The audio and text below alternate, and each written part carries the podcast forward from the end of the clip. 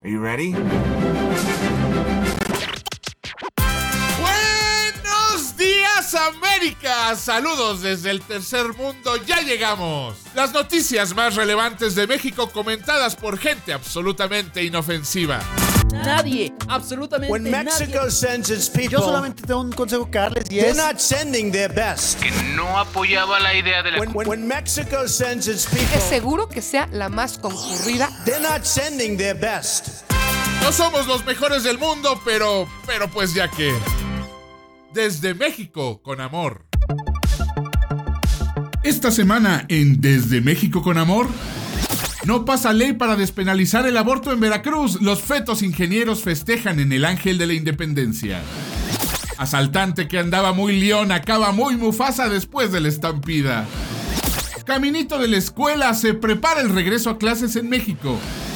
El coronavirus más fuerte que nunca. Por primera vez estamos en el top 3 de algo. Se quedan con Romina Pons, Ricky Moreno, Osvaldo Casares y Ricardo Ribón. El top 4 peores cosas que le pudieron pasar a Audible. Otra semana más de este tren que llamamos vida y otro tema que trataremos desde México con amor. Pero antes de empezar, quiero una nota aclaratoria de su servidor. ¿Qué digo servidor? Su pana arroba Moreno. Y es que esta nota otra vez hablaremos de Chihuahua. Y no, no tiene nada que ver que yo sea de Chihuahua en la selección de las notas. Y lo único que tengo que ver es que las notas se escuchan mejor con mi melodiosa voz del norte. Porque soy de Chihuahua, pero hasta ahí, ¿eh? ¿Todos ok? Todos ok. Y a darle con el tema. Yo sé que usted, mi Audible escucha, es una persona de mundo, por lo que estoy 100% seguro que usted sabe que Chihuahua significa lugar seco y arenoso. Es decir, la única agua que hay en Chihuahua es en el nombre, por lo de Chihuahua. Ah, público difícil, ¿eh? Bueno, bueno, pues el punto es que en Chihuahua no hay agua. Dicho esto, también es importante decir que México tiene un tratado con Estados Unidos en el cual México tiene que pagar agua a Estados Unidos desde 1944. Y como buenos mexicanos que somos, nos hemos atrasado en el pago del agua y Washington ya envió una nota diplomática a la Cancillería mexicana por este motivo, preguntarle dónde está nuestra agua. Entonces, donde manda capitán, no gobierna marinero, el gobierno de la cuarta transformación rápidamente quiere pagarle al gobierno de Mr. Trump antes de que se enoje el patrón. Por ello, el gobierno federal quiere cumplir y evitar que Estados Unidos amague con renegociar el tratado. Pero los agricultores del estado norteño, del estado grande, del estado de Chihuahua, quieren el agua para sus propios cultivos. Básicamente porque de eso viven. Y como son norteños, pues, ¿cómo decirlo? Pues se le fueron a parar a la Guardia Nacional enfrente para que no les quiten lo que consideran y con justa razón que es su agua. Obviamente el presidente Andrés Manuel López Obrador dijo que las protestas eran alentadas por políticos opositores para sus propios fines y aseguró que hay agua suficiente para todos. El presidente criticó la actitud de enfrentamiento y prometió no les va a faltar agua a los agricultores ni a los pobladores de Chihuahua. Honestamente no sé cómo alguien puede prometer eso, pero ya saben que el presidente López Obrador todo lo promete y poco lo cumple. Además añadió que más hacia el oeste, sobre todo en la cuenca del río Colorado, México recibe cuatro veces más agua de Estados Unidos que la que da bajo el tratado. Bueno, puede que esto sea verdad, pero si no le llega esta agua a los agricultores de Chihuahua, ¿a ellos qué les importa eso? El gobernador del estado, Igualuigi de la vida real, Javier Corral, dijo que los responsables de los incidentes en donde se quemaron diferentes vehículos y hasta oficinas del gobierno federal no quedarán impunes y argumentó que el problema tiene como origen la inequidad en el reparto de los pagos, el manejo errático y la corrupción en la Comisión Nacional del Agua, que ha transmitido al presidente información falsa o al menos inexacta, y permite lo que llamó el aguachicoleo, es decir, el robo de agua mediante el tendido de redes que riegan superficies no autorizadas. Sí, aguachicoleo. ¿Se acuerda del guachicoleo que le explicamos en el primer capítulo de Desde México con Amor? Justo eso, pero de agua.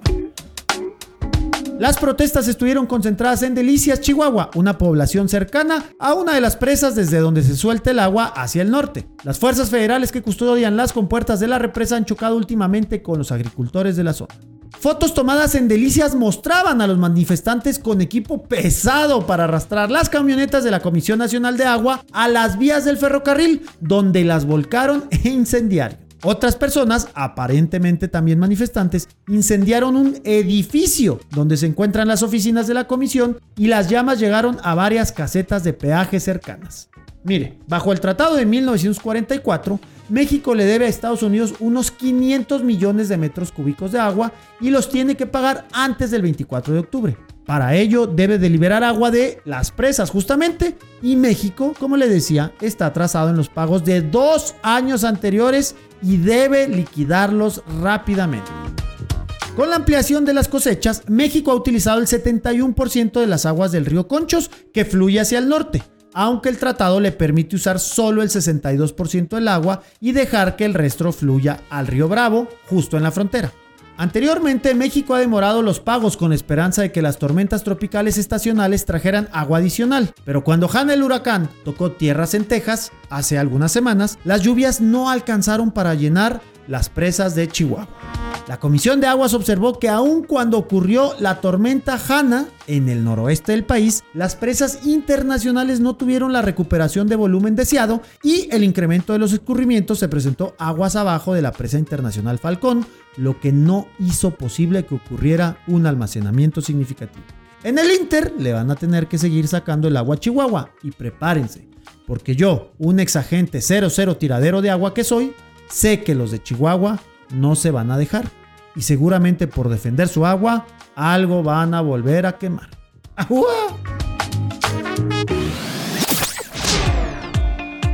Mis queridísimos Audible escuchas. Pocos temas dividen tanto y sacan tantas reacciones viscerales como el tema del aborto aquí y yo creo que en donde sea. Y pues ese fue el tema candente de hace unas semanas en medios, redes sociales y todo el acontecer nacional de este lado del que es que muro ese que se cae bien fácil. El tema era la despenalización del aborto en Veracruz y quien llevaba el tema era la Suprema Corte de Justicia de la Nación. Todo Twitter se pintó pro aborto o pro vida esperando la resolución que fue negativa. Y pues en esto estoy de acuerdo con la Corte. ¿Cómo, Romina? ¿Que no habías dicho en otro episodio que quien debe de decidir es la mujer y no el Estado? ¿Cuánto te pagaron, vendida? Eres una vendida, vendida. Pues no, mi gente bonita. Lo que muchas veces no se entiende en cuestiones de leyes es que no se vota por cuestiones como sí o no, y más bien son cuestiones técnicas mucho más complicadas. Es decir, que la propuesta estaba mal planteada y siendo así, pues no había para dónde hacerse. A ver, les explico. Todo empezó con uno de los peores gobiernos estatales, y miren que hay competencia, que ha tenido este país, el de Javier Duarte o Javidú en Veracruz. En el lejano 2016, cuando podíamos abrazarnos entre todos sin poder morir en el intento, el aborto en Veracruz era legal en caso de violación, lo cual en un país con el nivel de impunidad de México pues la verdad es un chiste, o si la vida de la madre estaba en riesgo. Pero Javidú envió al Congreso de Veracruz una iniciativa para modificar la constitución del Estado y establecer que se protegía la vida desde la concepción sin importar contextos. ¿Y qué creen? Pues que se la dieron. Pero bueno, las cosas no se iban a quedar así y no se le iban a poner tan fácil, y menos en un estado en el cual, según cifras de distintas organizaciones, en un solo año se negaron 400 abortos a niñas que habían sido violadas y lo habían probado. Así que ocho organizaciones civiles interpusieron un amparo a ese cambio de ley, el cual se les otorgó. Pero como México es un pinche caos, el Congreso de Veracruz metió un amparo al amparo de estas organizaciones y le aventaron la bolita a la corte pidiéndole que por favor ellos se encarguen del relajito. Obviamente, el Congreso de Veracruz sabía que esa no era área de la corte y lo que estaban haciendo, supongo yo, era ganar tiempo. El caso es que el tema en la Suprema Corte de Justicia de la Nación fue presentado con las patas por el ministro Juan Luis González Alcántara, que de hecho fue el único que votó a favor. ¿Que por qué estaba hecho con las patas? Bueno, por varias razones. Para empezar, su argumento fundamental era que según dos tratados internacionales que se firmaron en 1981, o sea, hace más de 30 años, y otro en 1998, en México el aborto debería de ser legal. A ver, señor, estoy muy de acuerdo con usted en que debería de ser legal, pero neta con toda la documentación que hay al respecto. Sus argumentos son unos tratados más viejos que Napster. Uy, si se acuerdan de Napster, ¿no? Era bien chido poner a descargar unas canciones toda la noche y bajar en la mañana todos emocionados como si fuera Santa Claus. Pero bueno, regresando. En serio, con todo el equipo de gente que tiene, ¿no pudieron armar un caso más sólido? Y el segundo punto, y aún más importante, es que la Suprema Corte no puede decirle a un Congreso estatal qué leyes tiene que legislar. Esa, digamos que no es su chamba. El trabajo de la Corte no es decirle que está bien, sino que no está bien, es decir, que es inconstitucional. Y es por eso que la sentencia fue tirada en un knockout de 4 a 1. Incluso varios ministros quisieron aclarar su postura ante el aborto y decir que esta no tiene nada que ver con esta resolución, que ni tocaron ese tema porque los errores de forma impedían llegar al fondo. ¿Ven por qué es tan importante poner a personas preparadas en ciertos o mejor aún en todos los puestos? Bueno, y con las feministas, tanto en redes como en la marcha que hubo para el Zócalo, hubieron dos lados. Aquellas que entendían que no era un no al aborto per se y que más bien era una cuestión técnica, y aquellas que se quedaron enojadas pensando que era un no al aborto. ¿Qué procede? Bueno, pues que algún otro u otra ministra retomen el tema y lo vuelvan a presentar para ver si ahora sí procede y qué tanto procede. Esto es así, a fuego lento, paso a pasito. Lo único que me queda decir por ahora es que es una pena que en México, y yo no sé si en los United pasa igual, platíquenme cómo pasan las cosas por ahí en arroba Romina Pons, pero al menos aquí en México hay tan poca educación cívica que nunca terminamos viendo entender las cosas que suceden entre los tres poderes.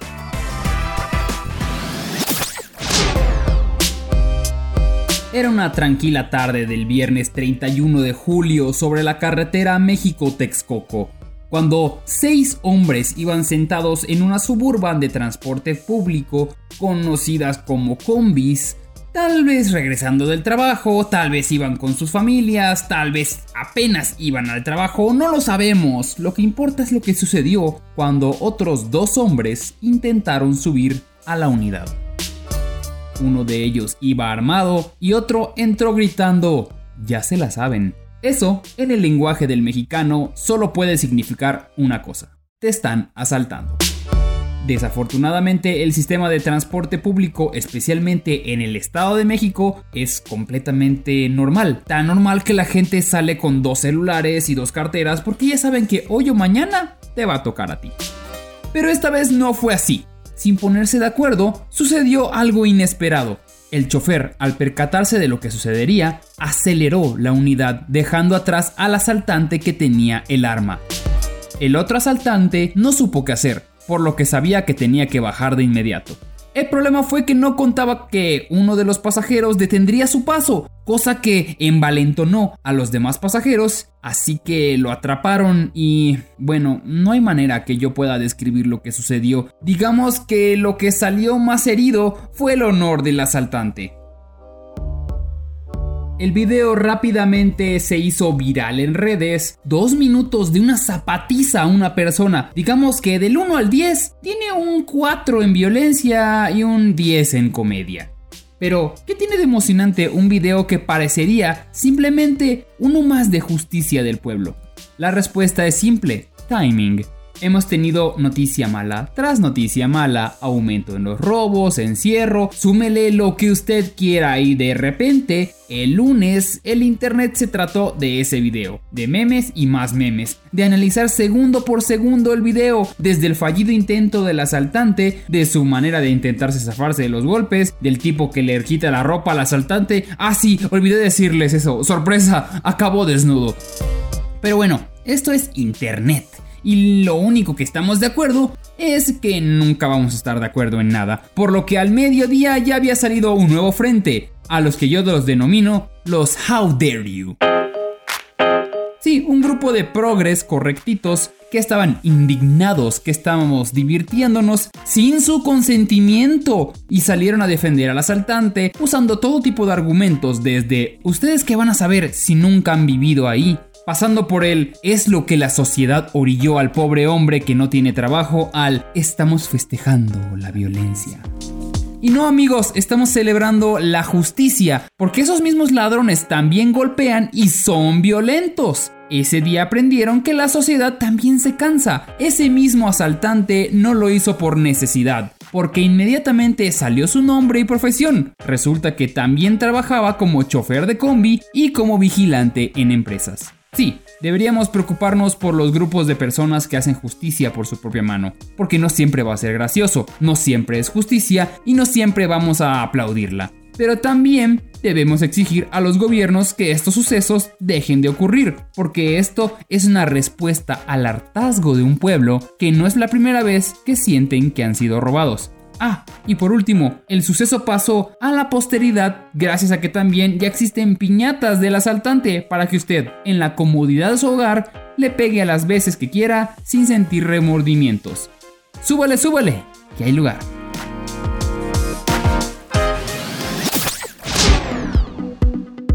Aquí en Desde México con Amor ya llevamos un rato tratando de no dar noticias directas sobre el tema del coronavirus. No es un asunto editorial. Creo que posiblemente ni siquiera fue una decisión consciente que hayamos tomado. Tal vez más bien tiene que ver un poco con el hecho de que ya llevamos casi medio año de cuarentena y cada que leemos sobre cómo en realidad no está nada controlado, nos queda claro que así vamos a seguir un buen rato. Sí, escucharon bien. Llevamos casi medio año. ¿Se habían dado cuenta de eso? Mi nombre es Ricardo Ribón y para mi mala fortuna amo mi trabajo. Y mi trabajo consiste en dar las noticias. Así que no posterguemos más lo inevitable y demos una actualización sobre cómo está manejando México la pandemia de COVID-19. Mal. La está manejando mal. Fin de la noticia. Si me ponen música de fade out, por favor, así para salir ya acabé. No quiero entrar en detalles, no sean así, por favor. No me hagan revivir esto. Cada que investigo el tema, sé que nada más estoy preparando lo que van a ser mis flashbacks traumáticos de la vejez, si es que llego a la vejez. ¿Podemos dejarla aquí, neta? Ok, ok, ok, ya entendí, ya entendí. Tenemos un contrato para cubrir cierta cantidad de minutos, pero sépanse que lo hago a expensas de mi salud emocional y bajo protesta. Empecemos con los números. Los números, a diferencia de nuestro presidente o tu ex esposa, nunca mienten. Y en este caso son importantes porque en las últimas semanas México ha estado subiendo y bajando en la tabla internacional de nuevos contagios por día, como la bilirrubina de Rubén Blades, pero en mortal para más gente. Incluso hemos llegado a estar en el tercer lugar mundial, el tercer país con más contagiados del mundo. Esto es preocupante primero porque... O sea, pues no mamen. Tercer país con más contagiados. O sea, espero no tener que explicar por qué esto está de terror. Pero además la peor parte es que nuestras autoridades no tienen los números correctos. Y ojo, no me estoy poniendo conspiranoico de sombrerito de aluminio, no estoy diciendo que yo sí los tenga, no estoy diciendo ni siquiera que los estén ocultando. Estoy diciendo que nadie en este país sabe a ciencia cierta cuántos contagios hay. Y esto porque el número de pruebas que se aplican es pequeñísimo. A ver, me explico. Las autoridades prefieren hacerle pruebas solo a los que llegan con síntomas verdaderamente graves. Y esto es por un tema económico.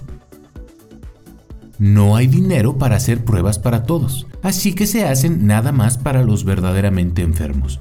Esto no es un invento mío, es información pública que se ha dicho en las ruedas de prensa de la Secretaría de Salud. Si usted llegara a atenderse y presentara síntomas leves, los doctores del sector público le van a recomendar que haga la cuarentena y que asuma y actúe como si tuviera coronavirus. Pero entonces, en realidad, nadie sabe, nadie supo y no se cuenta como un enfermo oficial, porque no hay confirmación.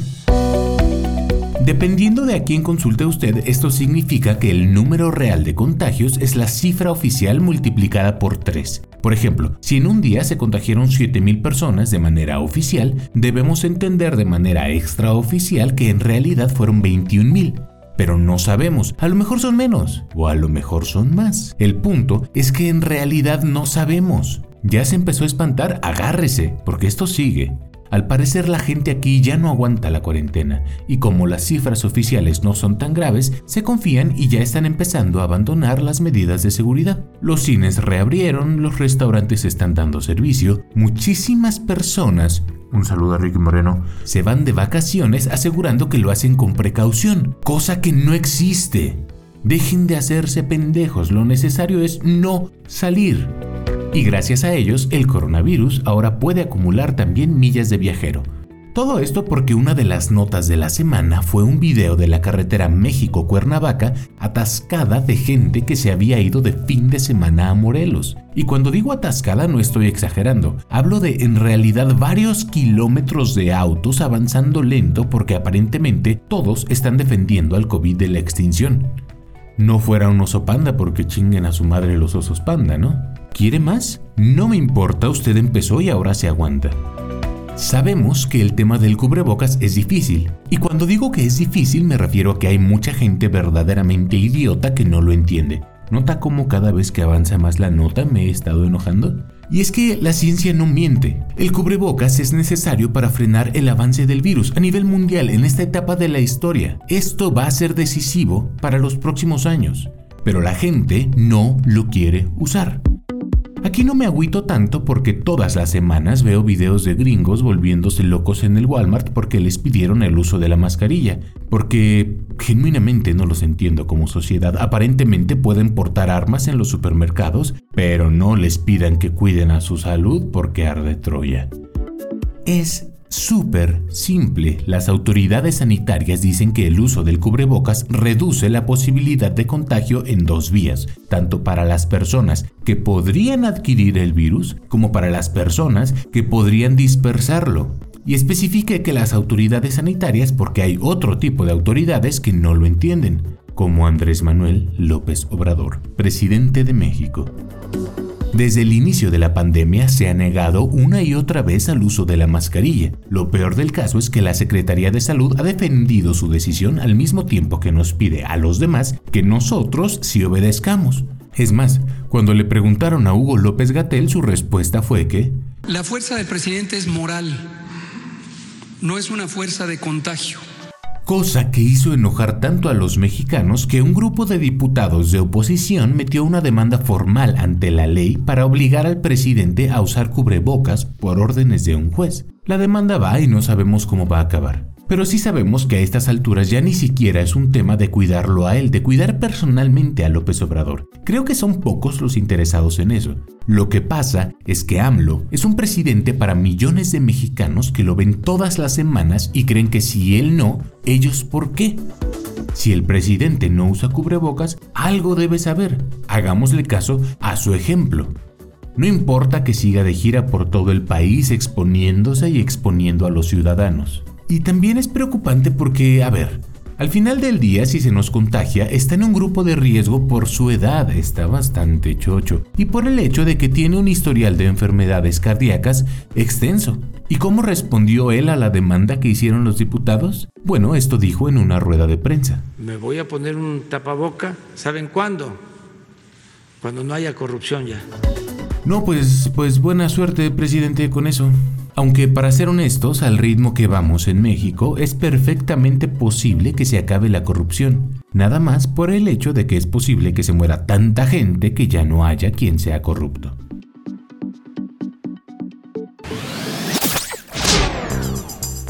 Y ahora, mis queridos Audible escuchas, por fin me toca una nota alegre. Bueno, así que digan que qué alegre, pues chance y no, pero sí es una nota de las que me encantan, es mexicanísima folclórica, de esas cosas que solo pueden pasar aquí en su país vecino.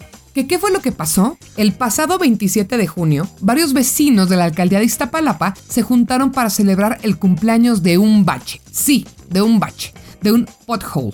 Pero no cualquier bache, sino uno tan grande que por lo que se puede apreciar en las fotos caben pues como tres motos, una al ladito de la otra. Así, de ese tamaño, es casi una alberca. Y es que los vecinos de la zona ya dijeron que lo reportaron 14 veces, pero es México, nadie hace nada. Y aunque gente de la alcaldía les contestó por Twitter hace ya varios meses que se estaban coordinando para ver cómo lo arreglaban, pues nada de nada. Así que los vecinos tuvieron que poner una tabla como el tamaño de una mesa para seis personas para evitar que un distraído caiga en sus entrañas y pues se quede ahí para siempre. Entonces, bueno, como ya llevaba un año ahí, le llevaron que sus tamalitos de rojo, que sus tamalitos de verde, que sus chescos de a dos litros y hasta un pastel con su velita de un año y, cómo no, globitos y gorritos para los invitados. No podían faltar las tradicionales mañanitas junto a un cálido letrero que decía Feliz cumpleaños Hoyo de Tezontle, que es como lo bautizaron porque se encuentra en una calle con ese nombre. Escuche usted mismo para que vea de lo que estoy hablando un poco, cómo estuvo este festejo. Qué bonito, ¿verdad? Se escucha, pero pues aquí es totalmente contrario. ¿Qué delegación es nomás para...? Es Alcaldía Iztapalapa, Esteban. Perdón, tenemos, Alcaldía. Eh, tenemos eh, tamalitos oaxaqueños. Claro. Tenemos tamalitos de dulce, los tradicionales. El pastel es de chocolate Y pues para pasárnoslo, un refresquito, ya sea ¿Va a haber payaso? o uno de lima al limón. Pues hay un montón, Esteban, por todos lados. Porque eso sí, mis queridos Audible escuchas, para sacarle humor a las desgracias, nada mejor que los mexicanos. Solo espero que después de esta protesta, sí, de paro, arreglen ese pinche bache y si no, pues bueno, acá le estaremos reportando del pastel de los dos años.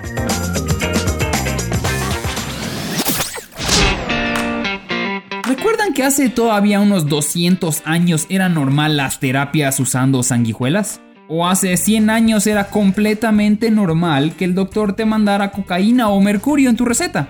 No se vayan lejos, hace unos 50 años se practicaban lobotomías y decíamos, ok, suena lógico. Pero la ciencia, a diferencia de Ricky Moreno, acepta cuando está haciendo algo mal. Y desde hace muchos años la medicina dejó de considerar a la homosexualidad como una enfermedad porque no sé si usted sepa, es completamente normal, aceptémoslo. Pero en México, país machista, tenemos un pedo con eso de aceptar a la gente por cómo es. E inmediatamente lo tachamos de desviado o rarito o Osvaldo, ¿puedes explicarme lo que encontré en tu Google?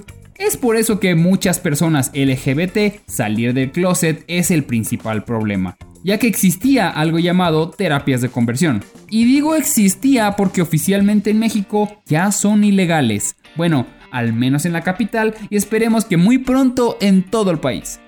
Si usted desconoce el término, una terapia de conversión consiste en pretender reconvertir, entre comillas, a homosexuales en heterosexuales, haciendo esfuerzos para corregir la orientación sexual e identidad de género con tratamientos, también entre comillas, psiquiátricos, psicológicos y hasta espirituales. A ver, para empezar, corregir es un término incorrecto. No puedes corregir algo que no está mal. Podrás hacerlo desde tu perspectiva moral. Eso es muy retrógrado de tu punto de vista, pero no está mal, repito, no está mal ser gay. Segundo, esos tratamientos normalmente consisten en torturas, maltrato físico, privación de la libertad, medicamentos para inhibir el líbido, medicamentos para enfermedades mentales, inyecciones de adrenalina para provocar miedo, hasta violaciones grupales y castraciones químicas, todo con tal de obligar a una persona que cambie de opinión y probablemente traumarlo de por vida. Los responsables de seguir haciendo estas terapias podrían ser sentenciados a una pena de 2 a 5 años de cárcel y de 50 a 100 días de trabajo comunitario y si la terapia se la dan a un menor de edad, el castigo se duplica. Por mí, que la quintupliquen. Esta es una verdadera victoria para los derechos de la gente en general. Y aunque hubieron diputados, obviamente del PAN, nuestro Tea Party, se opuso porque le estaban quitando otro negocio más a sus amigos. Sabemos que en estados como Nuevo León o Puebla, que nuestro Bible Belt, nunca lo van a entender y probablemente nunca entre esta ley en esos estados. Pero por otro lado, esperemos que pronto reine un arcoíris en estos lugares.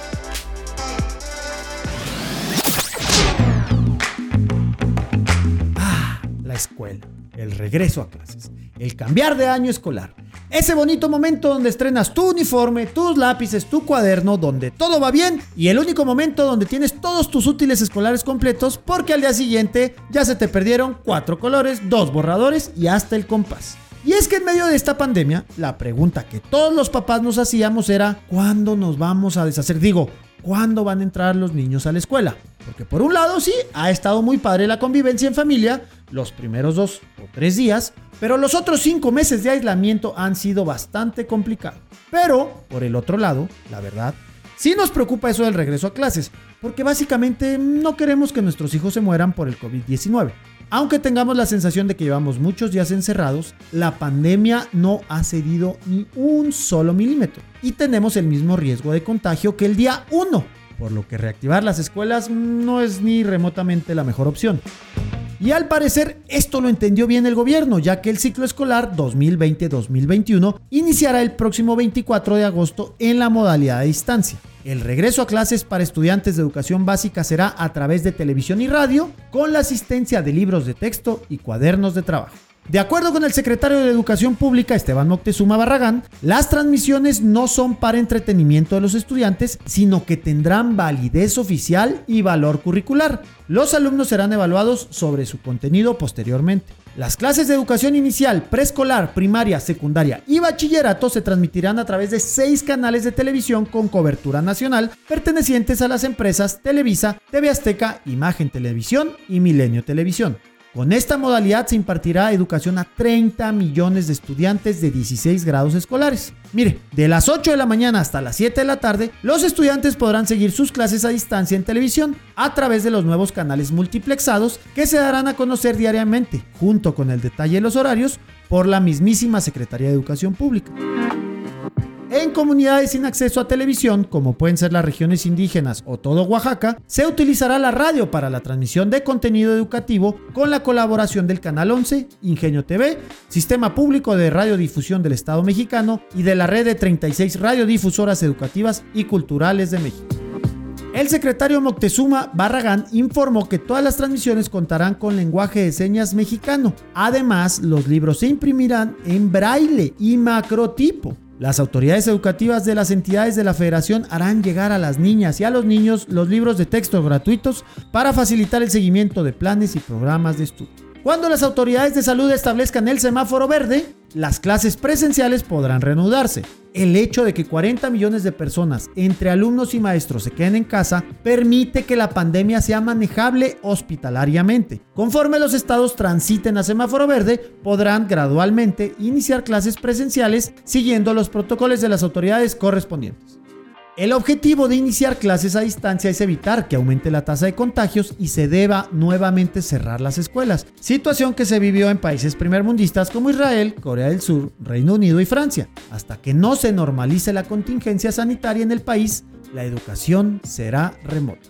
Y es que piénselo, esta es la mejor manera de regresar a clases. Imagínense qué pasaría si tan solo uno, uno de nuestros niños muriera por COVID. ¿Ya lo pensó? Yo también creo que esperarse es lo prudente. Sean ustedes bienvenidos a una discusión más de Desde México con Amor, con estos, con este par triada de, ¿qué les puedo decir? Mejor los presento directamente. Yo soy Romina Ponce, ando por ahí con Ricky Moreno. ¿Cómo están, señores? Bienvenidos a la recta final de Desde México con Amor. Ricardo Ribón. Que me queda perfectamente claro que se dice trío. Porque no quieres. Osvaldo Casares enemigo oficial de Romina Pons. Ah, válgame. Válgame ustedes, ¿qué, pasó? ¿Son el gobierno? ¿Por qué no se hablan? Oye, no, ¿saben qué es lo que está pasando? La verdad es que yo creo que todos estamos bien calentitos por lo de la combi, ¿no? Yo creo que eso nos trae a todos. A ver.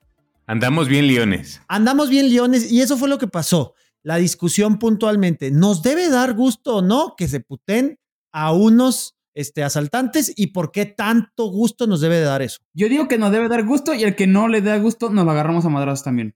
Es que es lo que te iba a decir. El problema con esta, con esta discusión es que creo que todos vamos a estar del mismo lado. A mí me dio tremendo gusto porque estoy harta, ¿no? De ver cómo se salen con la suya y pues por una vez dices, órale, por fin se hizo, no justicia, pero qué, qué, qué belleza verlo y más los memes y las canciones, de verdad, qué joya.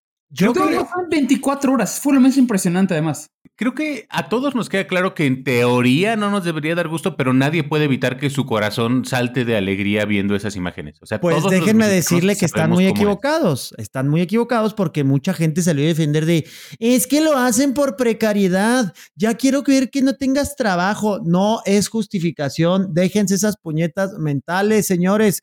Pasó mucho en redes sociales que empezaron a defender y decir, no, lo que pasa es que ustedes, los privilegiados, los de color pelo güero, como Romina y yo, y los otros ribones ahí que pobrecitos y la fregada. Y entonces se armó un clasismo y de nuevo llegamos al punto de empezar a romantizar a los ladrones. No, llegó un punto Lo peor es que quien se quejó eran más privilegiados que arroba Ricky Moreno y yo. O sea, me explico, era pura hipocresía.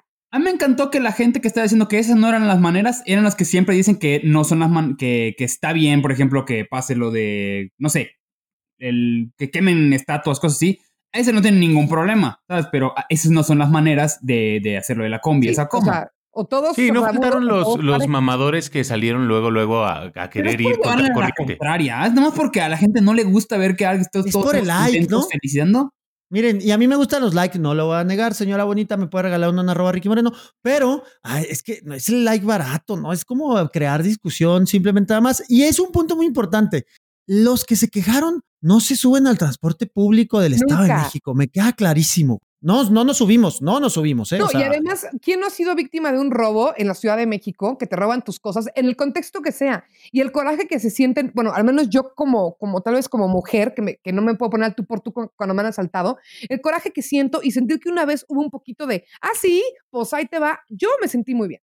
Oye, Como alguien en que ha sido nota- asaltado, también puedo decir que después del asalto te queda la sensación por días de que estás fantaseando con cómo te hubieras defendido en otro escenario y de darle una madriza. Yo creo que por eso fue tan catartico el video. eso, también me pasa, eso también pasa en el Los sexo. asaltantes pero- no te hubieran tentado el corazón, les hubiera golpeado también. ¿sabes? Claro, solo porque se quedó solo, ¿no? O sea, ese fue el único motivo por el que se lo pudieron echar encima. Si hubiera traído al otro con la pistola o con quién sabe qué traía, otro gallo hubiera cantado. Pero después de ahí, es que no, eh, y yo tengo esta pregunta que también yo quiero dejar en el aire. ¿De qué vivíamos antes de los memes? ¿Qué nos hacía reír? ¿Cómo podíamos alegrarnos los días? Polo Polo. Se llaman chismes. Se llamaba familia. Ay, Dios. qué Oye, pero, Se llamaba relaciones extramaritales. Sí, me, da, me da mucha risa igual como, como la gente que estaba defendiendo ese, ese problema de, de, no, es que la situación precaria, de, de que no tiene trabajos. Oye, el güey tenía dos chambas. Tenía Instagram, tenía Instagram, mamón, Era fue lo de combi vigilante. No, no, pues es que es bueno. que hay que dejar de romantizar eso. O sea, Es que la gente que roba, roba el porque argumento. quiere. Y roban los ricos, los pobres, los de clase media. El que quiere robar y que trae esa idea en la cabeza, lo va a hacer. No es precariedad, es ganas de chingarte al otro y de trabajar menos. Importante, no vamos a festejar todos los trancazos que le metan a los asaltantes. Bueno, tal vez sí, pero no, o sea, no se trata de eso, no se trata de, de- de- de aplaudirle a la gente que, que se está defendiendo, sino pues es, fue el momento. Es, Fue es- algo muy orgánico que pasó. Es el y- hartazgo a la falta del Estado de Derecho, señores, donde no encontramos una justicia y una policía, donde es más complicado. Imagínate que ahí lo hubieran agarrado, no lo hubieran golpeado. El video empieza pidiendo un policía, ¿eh? ¿Se acuerdan? Háblale a la tira, háblale a la tira. O sea, la, la traducción es call the police, call the police, es como hubieran dicho ustedes, pero All the tire. Ajá, exactamente. Oye, pero así empieza. Vamos a ver, el hipotético caso, que estas personas se hayan, este, hayan este, calmado esta saciedad de- y, y no hubieran pegado, los hubieran detenido todos al bote, ¿eh? Todos al bote, Todos. perder todo el día. Lo que, lo que estos vatos arreglaron en dos minutos que dura esta madrina, hubiera sido ocho horas en el juzgado, güey. Para que se haga los tres días. No, hombre, en, ro- en horas, Romina. No, no, en horas, horas. En horas, Horas, es peor. un delito mínimo, les vale. El Estado de México, además de que es un problema muy difícil, este, no hay manera de resolver. Pero como dice Ricky, es que cuando hay un vacío de poder, cuando nadie hace nada, pues lo tienes que hacer tú mismo, no hay de otra. Y sobre todo en el Estado de México, que es uno de los lugares en México que tiene los mayores índices de delincuencia y los menores índices de educación, hablando de lo cual, Llame un, llama un problema, lo tiene el Estado de México. no, pero absolutamente. Hasta Bueno. tiroides. Pero ahora tenemos el problema del regreso a clases, que señores, yo lo voy a decir con sus, con sus letras, felicito la decisión del gobierno del Estado, del Estado mexicano de no llevar a los niños presencialmente a las escuelas, porque señores, yo, lo, lo- lo- como lo decía la nota, quiero que se les muera un niño, quiero que el primer niño, gracias a Dios, lo vamos a evitar, pero imagínense que se les hubiera muerto un solo niño en un salón de clases por coronavirus, es que eso era impresentable. Y a diferencia de otros países, inclusive como la, la- Alemania vanguardista, México decidió tomar las riendas y no mandar a los niños a los salones de clases. No, inclusive como Estados Unidos, la, secretar- la Secretaría de Educación, Betsy DeVos, está insistiendo en la apertura de las escuelas. Ahí la diferencia es que pueden tomar la decisión estado por estado, no es una decisión federal necesariamente, pero la Secretaría de Educación a, a este, a nivel federal ya estuvo ante el Congreso diciendo que tienen que abrir las escuelas. Ahora el problema va a ser este formato que pusieron de, la, de las clases por televisión, que por un lado, pues hay que pensar mal y viene año electoral, entonces esto le abre la puerta a la presidencia para estar con las televisoras, por otro lado las televisoras necesitan el dinero, pero todo México tiene una televisión, entonces pues yo digo que fue una buena solución. Fue la única solución que podía Más darse bien, eh, en este contexto. No había otra manera. Y yo creo que todos tenemos que hacernos a la idea, todos los que tenemos hijos, de que en realidad este es un año perdido. O sea, fin. Y no es tan grave. No es tan grave. Grave es que se te mueran, güey. A mí Eso eh, es grave. estoy de acuerdo en los dos puntos, pero ahí voy a ver como que revirarle por un lado. ¿Qué pasa con los padres de familia, que van a ser muchos, que en su trabajo les obligan ya a regresar a trabajar y no tienen en dónde dejar a esos niños para que estén enfrente de una, de una televisión? O sea, No pasa nada, Romy, van, los van a tener vivos. sí, Es que no, porque si es simplifiquemos el cinco problema. años o seis años solo en su casa, por supuesto No, que no va a estar vivo. No, sí va a estar vivo, puede que esté quemadito, puede que esté algo, pero no se nos va a morir de, coma- de coronavirus. Además, tenemos que pensar y lo tenemos que decir, este es una, eh, hay estadísticas donde eh, las familias mexicanas son nucleares y muchos dejan con los abuelos. Yo sé que no es la solución, pero así es como pasa, pero de todas maneras, no le busquemos algo a un problema tan sencillo que es salvar las vidas de los niños y de los papás, porque si los niños agarran el virus ahí se lo pasan, ¿tú crees que van a traer el, cube- Es el que no estoy en contra de eso. No estoy, o sea, creo que la medida es muy buena, pero creo que debe, debe de haber un apoyo extra para los papás. Es decir, Ah, si, tienes, si tienes hijos, No, bueno. que se te permita no, ir al lugar ya-. No, eh, es fin, eso es Finlandia, no Oaxaca. O sea, eso, es, eso está canijo, Romy. Bueno, pero o sea, se vale sí, pedirlo, ¿no? eso sí, sí, eso sí, tienes razón. Sí, no, no porque tu tono de cabello indique que sea primer mundo, esto significa que se traduce a la realidad, Romy. Sí, favor. eh, andas muy allá. Regresa a México. Ya, me regreso a Dinamarca. Y pues bueno, con eso, no solamente me re- ajá. y pues bueno, no solamente me regreso a Dinamarca, con eso terminamos este programa. Muchas gracias por escucharnos. Este, güey, ¿Cuántos nos quedan, Ribón, de la segunda temporada? Estamos grabando el 24, son este, unos dos más, y en el último episodio les anunciaremos el regreso de Desde México con Amor para la temporada 3. Claro que sí, Pi, señora pi, pi. bonita. Dos episodios pi, pi, más, pi, nada más. Entonces, pues bueno, estén aquí con nosotros, por favor. Yo me despido, soy Romina Pons y por ahí anda Osvaldo Casares. Servidor amigo, pásenla muy bien. Ricardo Ribón Con un tono de piel bastante humilde y comprendiendo la situación que nos embarga. y Ricky Moreno. Señores, no manden a sus hijos a la escuela. Eh, De verdad, el coronavirus está canijo. Cuídense mucho. Súbanse a la combi. Y pues bueno, esto fue desde México con mucho, mucho amor. Esto fue una producción original de Máquina 501 para el mundo. De nada mundo. Productor ejecutivo Manny Mirabete.